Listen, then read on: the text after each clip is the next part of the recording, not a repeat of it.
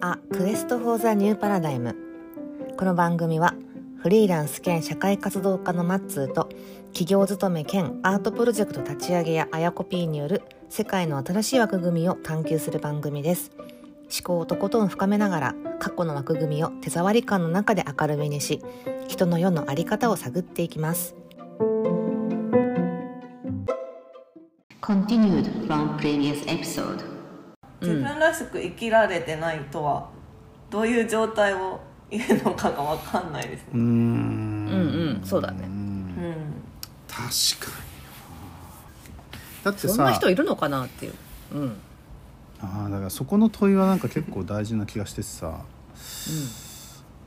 い一面で言うとね見えてないだけだよねっていうような言い方もできるわけですよそんな人いるのかなっていうその問いに関してね。もしかしたら単純に単純に見えてないの。自分たちが見えてないだけだよねっていうような話が一つと、あとはただやっぱり定義の問題って定義の話っておっしゃる通りあるんだろうなと思っていて、なんかさだって多分さゆかりんもさあやこぴーもさの職場でもさ毎日その仕事をしてるのがやっぱり自分らしさというか、うんうん。うん、その仕事をなんかずっとやり続けることが自分だっていうふうにやっぱり思ってるっつったらいいかな。っうん。ていう人たちは確かにいるよね。いるいる。やっぱりね、うん。いる。だからそれはそれで別になんかその人らしいというかその人がやっぱり望んでやってることなんでうん。まあいいよねって思うんだよね。いやなんか分かんないですけど、なんか自分らしく生きるって、いやなんか本当に誰でもできると思うんですよね、なんでやろういややろうと思えばですよ。別になんか今すぐにできるって意味じゃなくて、なんか自分がやりたいっていうか、自分らしく生きたいんだったらえなんか生きたらいいじゃんって思っちゃうんだけどなんかそれがダメなんかそう思ってる私がなんかその社会を知らなすぎるのかどうなのかっていうのも分かんないんですけど。そうだね。そうだね。んその自分らしくっていうのがその、うん。なんだろうな,、うん。なんか自分と全然違う人が自分らしく生きてるうん。うん。うん。うん。うん。のって。自分らしく生きてる人はこういう人だっていう人がいて、まあ、そうなるっていうのはまあ無理だと思うんですけど、そうだね、うん。そうだね、うん、なんていうかなんか自分が自分らしくってまあでも自分だからなんていうかなんか別に自分らしく生きてますって言い張ればそうじゃないって思うんですけど。確かになだからどどっかしら何かさ正解をさ何か作ってんだよねメディアとかさ女性誌とかがさこれが本当の私とか言ってさなんはいはい。かはい いやいやなんかありねそう女性誌。もうそういうなんていうの？ステレオタイプなやつをやっぱり貼り付けてきたっていうのはすっごい大きいと思うよ。それが結構ラグジュアリーだったり実はね。いやいやこんなの無理だしでもこうじゃないとなんか自分らしくあれないのかなみたいなさ 本当の自分はねなんかねうん。結構結構な実態なのにそれでそれでいいと思ったらうん。なんかそれじゃいけないみたいなうん。ふうに思わせちゃうんだよねいろんな。でもそれってやっぱりなんか利益を追求する企業のせいな気もするんだけどね。うん。なるほどねなるほどね、うん。いやなんかさちょっと話がずれるかもしれないけどさこの間さそのヒグミーズのさそのドイツのさドドイツのお姉様方のさトークのやつを聞いてさ私は家族のためにここにいるみたいなドイツに来たんだみたいな、うん。あなたのためにここにいるんだみたいなことことを言った時にそんなこと言うなと。あなたが来たくてここに来たんだろうって。だから結局え？とと言われた？そうそうというつというふうに言われたパートナーに？パートナーなんかそのかだあのじあのその義理のお父さんお母さんなんかちょっと分かんないけど要はドイツの人から言われたんだって。だかほうほら結局自分がこうしたいっていうふうにこうしたいからここにいるんだとかさ。ううん。だから家族のためにとか誰かのために私はこれをやってるとかさじゃなくってただただ自分がはがこうしたいからこここにいるんだみたいなさ。うん。要は自分主体になってくるとそのねらしさ自分らしさというかいや周りが何言ってようが私はがこれしたいからやってるんだっていうふうに言えるようになるとやっぱ全然違うなっていう話今の話も聞いてて思ったんだよね。そう思います。だからなんかなんだろう、うんうんなんかこういうと多分あのなんかリベラルみたいな感じなのかもしれないですけど、そうだよね。なんかこの、うん、でもなんかその自分らしく生きれてないっていう人、うん。まあなんかわかんない、ほんあここで書かれてる、うん。その不満を抱えてる層みたいな人たちは、うん。でも自分がそうできないのを周りのせいにしてるだけなんじゃないかなとか思って、うんなるほど。そうだよね。そう。だって別になんかそうなってるのはそうかもしれないけど、うん。でも自分で選べることだってなんかあるはず、で、うん。今やってることは、まあ、究極自分が選んでその行動をしてるわけだからうんなんかそれを変えることは、まあ、その大変だとしてもやろうと思えばできないことはないはずなのに、なんかその社会のせいにされてもなみたいな。いやなんかわかんない。ちょっとそれ過激な話なのかちょっとわかんないんですけど。わかんないけどなんかそう思っちゃうっていう。いやまあわかるんですけどね。そのなんか自分らしくいうん。いられないなって悩む気持ちはわかるんですけど、でもなんかそんなにもそんなにも社会のせいなのかなみたいなのがわかんないまあそこは知ろうっていうのがやっぱり一つの面としてあるっていうのはあるんだけどね。ただやっぱりととはいえだからそのやっぱ自分でどうどう生きるか決めるかっていうその選択をどう生きるかっていう意味を決めるかっていうところのやっぱり大事さっつったらいいかな。なんかそこはやっぱりあるよなって気がするんだようん。でもなんかこの本に出てた、うんうん。なんか頑張れ、うんうんうんうん。頑張れない人たちみたいな。うんうんうんうんうんな、がいる頑張れない人たちがいるっていうのはね、うん、見て、あそうなんだというか結構そのやりたいんだったら行動しなよって、まあ結構思思うというか思われるというか行動してないと何もなんか本当に思ってないんでしょって、まあ、思っちゃうし、まあ、思われるじゃないですか。でもなんかそれが本当に本当に思ってるのにできない人がいるんだとしたら、うん。なんか何で人を人をというかその本本心とかを判断すればいいのかなっていうのはちょっと分かんなくなるなって思いました。いやなんか自分自分らしく生きたいって本当に思ってるんだけど、まあ、それがそのなんだろうな、うん。その人の何かの問題で本当に思ってるのにその行動ができないっていう人もだからいるっていうことじゃないですかその頑張れない人がいる、そうそうそうそうそうそうそう。だからそういう人にはどうしたらいいのかなっていうのは思いました、そうね。だから、まあ、僕自身も多分社会がそこまで見えてない可能性があってだ今のゆかりんの問いに関して言うとまあ何ともっていう部分がやっぱりあるんだけどさただ僕自身がやっぱりこここうひふみ塾とか、まあ、このひふみ塾周辺でやっぱり見ていた時にあのおそらく一個あるのはやっぱり今のと学校で学んでそれでうんと就職してうんでその中で社会適応しようっていうこの流れ。でそこに確かにもっと言うと仕事と自分の特性がマッチングできてない人がいるよなっていう。なかなかだからさ、うん、と学習っていういわゆるその偏差値的なねあの学習っていう話とある程度できてる。そこまでをある程度超えられた人たちが得ている得られている。仕事っていう意味で言うとあの得られているその仕事とのマッチングっていう話と一方でその人の持ってる特性からした時に確かに今のこのいわゆる偏差値的な学びっていうのが難しい人っていうのがやっぱりいてそこに僕から見るとなんか無理やり無理やり今の社会に適応させようとするようにし仕向けてると言ったらいいのかな。でただ仕向けたんだけどやっぱりうまくいかない人がいるよなっていう感じがやっぱいるんだよね。でだけどそれ会社にもいなかった。俺さ前さ会社の中で人の話をほぼ聞けない人がいたんですよ。あのね自分の話だけずっとするっていう人がいてでその彼が営業だったんだけども要はお客さんから言ってる話をが分かんないから自分ので作ったその営業トークトークみたいなことしか喋れないっていう人がいて。うん。そうなるとやっぱりねそもそもジョブ仕事とのマッチングがもううまくいかない。多分彼はいわゆるなんつったのかなけあの携帯電話の営業とかああいうどちらかというと決まったものを喋り尽くすトークに向いてる人だったんだと思うんだよね。うん。だけど誰かの人の話を聞いて咀嚼して、えー、とだからこういうふうにしてするのがいいと思いますよみたいな提案営業に向いてなかったんだよね。うん。うん、みたいな人ってのはやっぱいてさ。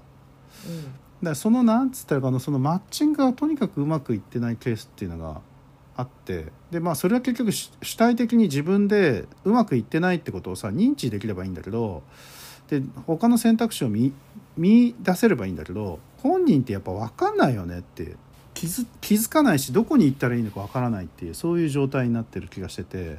だからそのいわゆる社会の社会での活躍場所と自分の能力と言ったらいいのかな。とのマッチングをどういうふうにしていったらいいのかなみたいなそこってなんか大事なんだじゃないかなって気がしてたりとかするんだよね。この話に関して言うと。うん、いいない？そういう人。いなかった？この人なんかふ普通にいわゆる普通な事務処理事務職の仕事をするのは難しいなっていう人っていなかった？結構。うんいました。いるよね。うん。で単純にその人がなんかそのその仕事に仕事の適性がないっていうだけであってうんうん。他の適性はあるかもしれないんだよねっていう。うん。確かに。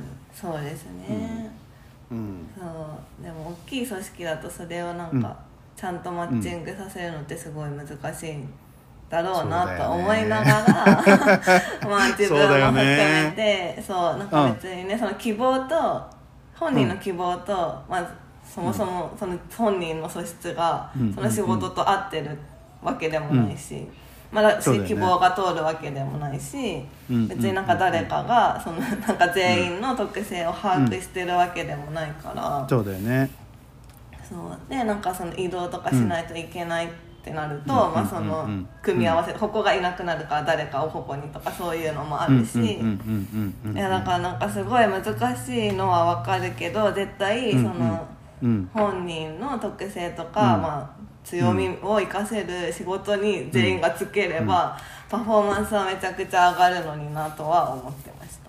やっぱそうだよね、なんかそこはやっぱ真理なんじゃないか？違うのかな？いや社会全体でそれが成り立てばさもう少しまっとうな、もう少しなんかあの楽しく生きられる気がするんだよね。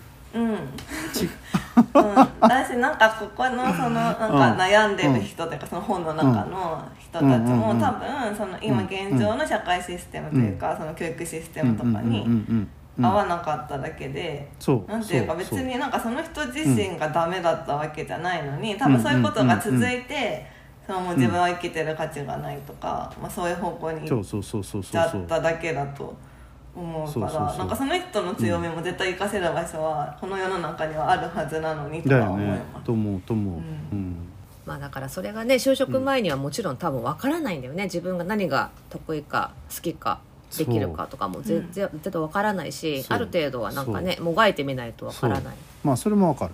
うんそれもわかる。人生だって最初から分かってりゃそんなく そんな悩まないよねみたいなさ。そうそうそう。好きなこととねできることが同じだったらいいけどね、うん。違う場合もあったりするし。だしまあ、うん。組織もねそんなになんかパズルのピースをちょんちょんちょんって当てはめられるような、そんな都合よくもできない。もうね外部環境もあるし、そう。いや今やりたいけどえ、うん。1年後とかもあるしさ。うんうんうん。分かる分かる分かる分かる。ね、だからそんなにうまくいかないのでまあおしなべて平均値をどうにかみんなこう底上げしていってくれよって、誰がいてもできるようになってくれよとか、そういう仕組みにしてくれよっていうふうにしないとやっぱ存続は難しいんだろうなと思うんだけどだからうん。苦しい人も出てくる、出てくるよねやっぱり、うんうん、やっぱりさだから苦しかったら出ていけられる前も話したけどさ松村さんと。本当定年定年制度なり、うん、なんかそこら辺をもうちょっとどうにかした方がいいんだけどね。ね。もう終身雇用で囲いたがるから。合わない社員もか 囲いたがるからさ 結局。そうね。ねそうね。えだからもう割合でしか考えてないよね多分。うん考えてない考えてない。ねその少数の合わない人、まあ、少数かは分かんないけどはとりあえずまあどうにか自分でやるだろうみたいな。うん。大多数のこのね採用面談とかでこう見抜いた適性のある人物をうん。いかに長く囲うかみたいな感じに。まあマスで考えちゃうよね。なっちゃうよね、なっちゃうわな。そりゃそう。あなんでこんなにもっとさちっちゃい集団でいいと思うんでなんか小さな集団がたくさんあるとそそこまでなんかなんていうのマッチングミスも起こらないっていうか。ちっちゃな集団でかつやっぱりね流動的である必要があると思うよね、うん。やっぱね、うん。結局は。だからそうだから流動的なそのプロジェクトまあキーワードで言うとプロジェクトなのかもしれんけどプロジェクトのような形で流動的になんかやっぱ必要な人今これ必要な人たちはこれこうこうだよねっていう構成員で集まってなんか、あじゃあこれやろっかみたいな話にただなっていけば、まあ、ある意味それが自然な姿というか個人と個人とその仕事がやっぱりマッチングでさされた姿っつったらいいかな。うん。どっちかっていうとやっぱそういうし世界なんだろうなって気はしてさ、うん。うん、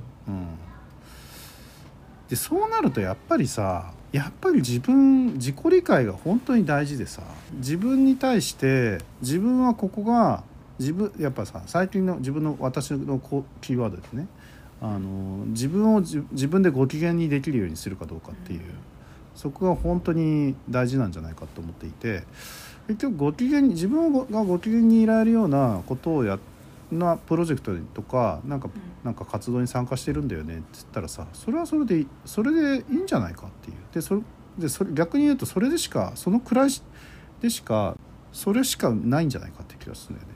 この健全でいられるためには。うん。でそうなってくると会社の枠ってさ何なんだっけってやっぱり思ってくるきてさ。やっぱあれだよね効率性とか合理性とかを最大限高めるための集団だと思うやっぱりね。そうだよねそれがこう規模必要だった？大きな規模必要だった時代と、ねうんまあ、そうじゃない時代にもうなってきてるって感じだよね。人月商売の世界ですね。人が頭数がね必要な時代っていうね。頭数が必要なじものに関してはやっぱそうだよね。どうしたって、だからそれこそシステム開発もそうだし建築建設業とかもそうだし、頭数がないとどうにもならん世界ってどうにもならないあるからねうんいやしかしゆかりんはハイキャリアだからハイキャリアハイハイ学歴。ああなたもですよ。あ いやいや私なたもですから。私そうでもないっていや本当に。あなたもそうですよそんな。私ねなんか大学の中でなんかカーストは最最下層カあーるストですか？んですよ。大学の中でもう作りたがるんですよ序列をそうなんだ、えー、カもうオス。えなかった？そちらの大学は。えなかったです。なかったのか分かんない。私が気づいてなかっただけかな。私が気づいてなかっただけかもしれない。いややっぱりさなんかわかわかんないけど法学部がトップとかあそうさいうこと？あーそういうことそういうことか。偏差値的にはあるよね。それ。でもあのそう偏差値的にあるからそれがそのまんまその人の価値にもこうつながっていくように従うんですよねみんな。で大体だ「学部どこ?」って聞かれて「なんちゃらかんちゃら」とかって言うと「あー」とか言ってクスッとか笑われたりとかして。そんなことあったの？それ。あったあったあったあった。ああまあまあみたいな。えー。ほんとね。でやっぱりこうなんていうのなんかサークルやるとか部活やるとかでもやっぱり部長になる人はそれなりの学部の人？へなんですよね。えー。そんなのあっトたの？トップ層のトップ層のね。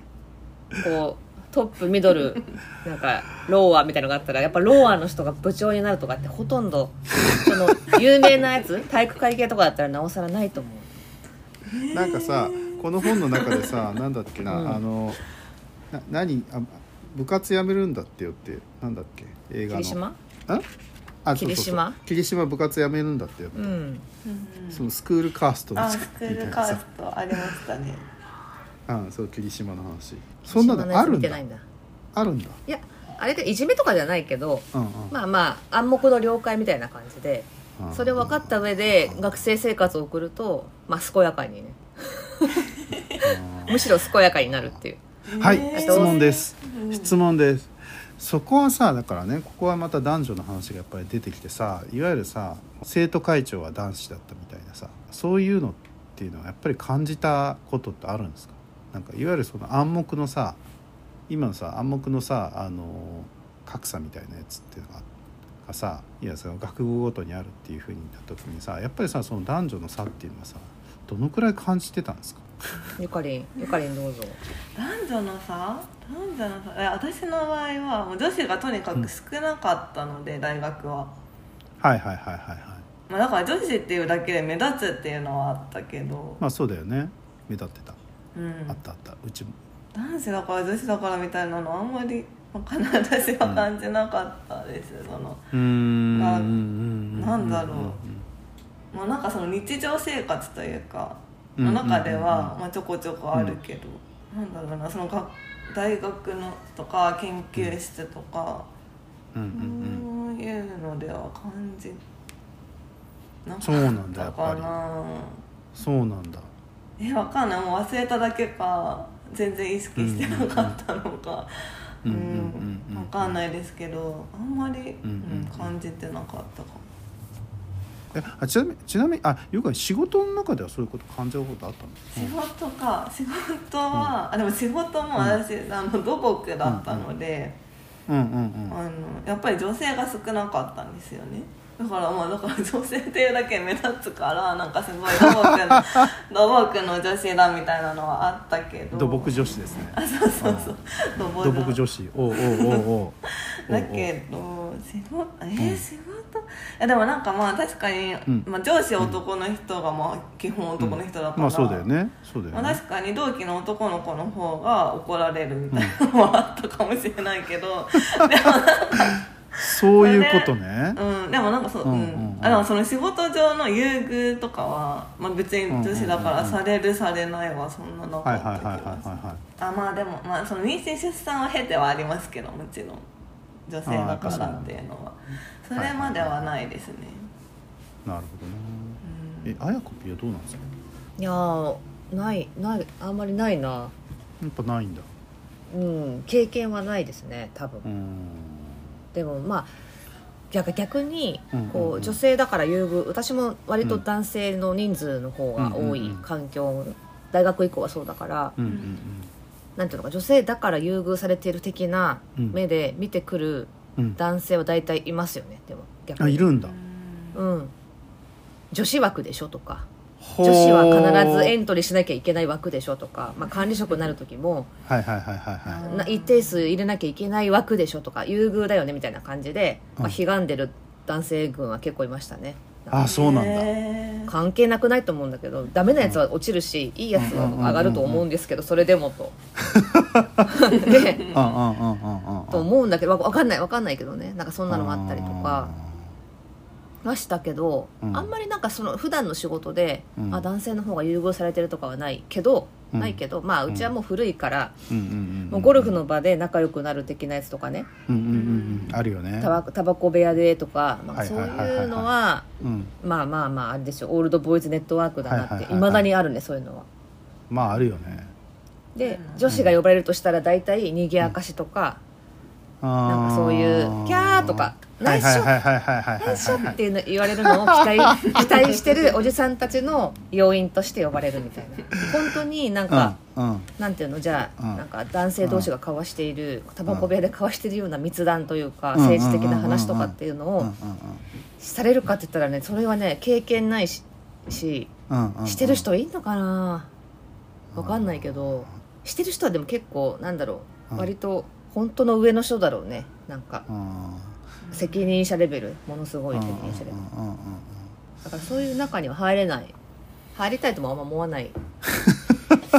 が正しいのかな。分かんないけど。うん。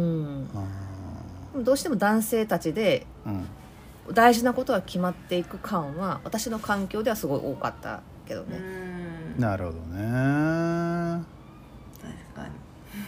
たまたまかもしれないそれは。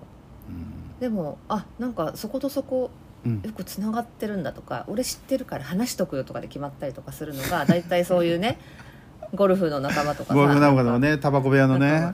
そうそうとかさ。そうだよね。うん。そんなんでいや普通にフラットにフラットにこの会議で決めようよとかって思うんだけど、根回し。根回しがもうドロドロしてるから、まあそうだよね。そういう中はやっぱ見えないからさ我々の。見えないね。うん、うんそういうのちょっと感じるけどまあ別にいいや、勝手に決めてみたいな感じですね。うんうんうんえゆかりんは女子校でしたいやえっと共学です、あそうなんだ、うん私は結構ね女子校なんで6年間あそうなんですねそっかそれから男子が多い環境って結構ガラッと変わりますよ、そうそうそうそうそうそううんそうなのそうなのあえだからね女子校のノリなんだよ私、うん女子校のノリっていうのがよく分かんなくてさああでもやっぱりもう本当に男性の目っていうのがないですからあの校内でね、うん。うんうんもうやりたい放題だよね本当に。そうなんだ。それ何なんですかそひどい。のやりたい放放題って。いうのは女が徒党を組むのもひどい結構。男の先生の若い人が来たら、まあ、集団でいじめたりとかね、いじめたらちょちょっかい出すとかねやっぱりあったし。そうなんだ。私が別に加担してるわけじゃその時はなかったけどやっぱさ、うんうんすごいことしてんなみたいな、へまあ、確かにあの先生ね可愛いし若いしみたいな。だから女性が徒党を組むとすごいよね。だから本当男性の目はなかったからうん。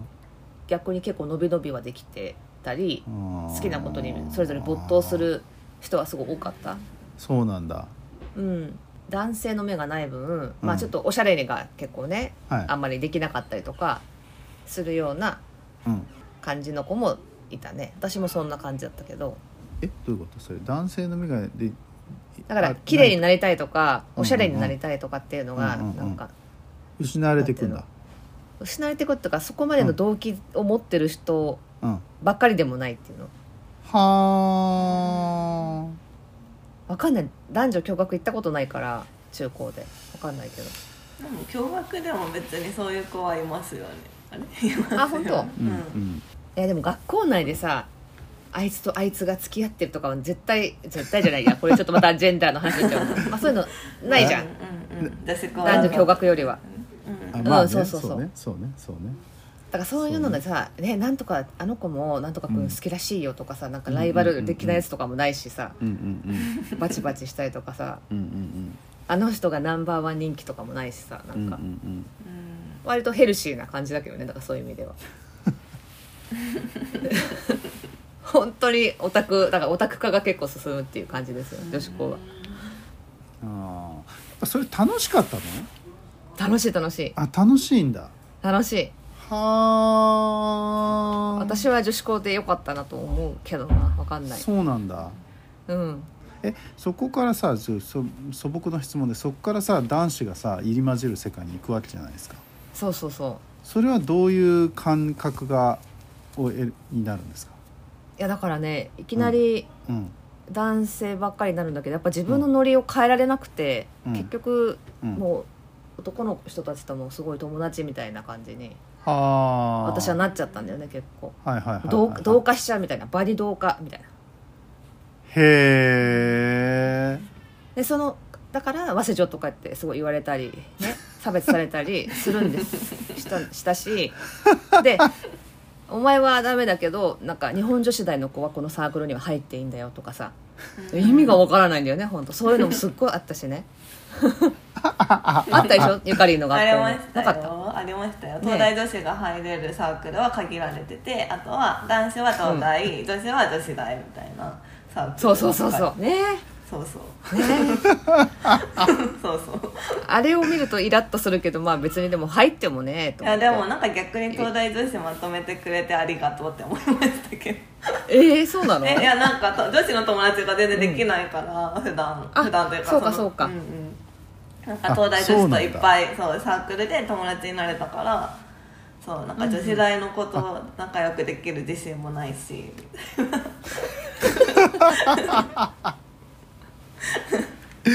そうなよよかったでねすけど、うん、これねもうなんかいろんな話広が広がってくるんですけどね。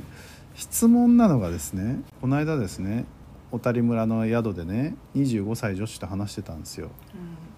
で25歳女子がねあのの同級生がのその大学の同級生がねなんかねいい男をと出会うためにいい大学に入ったっていうふうに言ってたんだって。でなんかだからさなんかさ俺からするとさなんじゃそりゃっていうなんでえそこのそのために勉強するんですかって。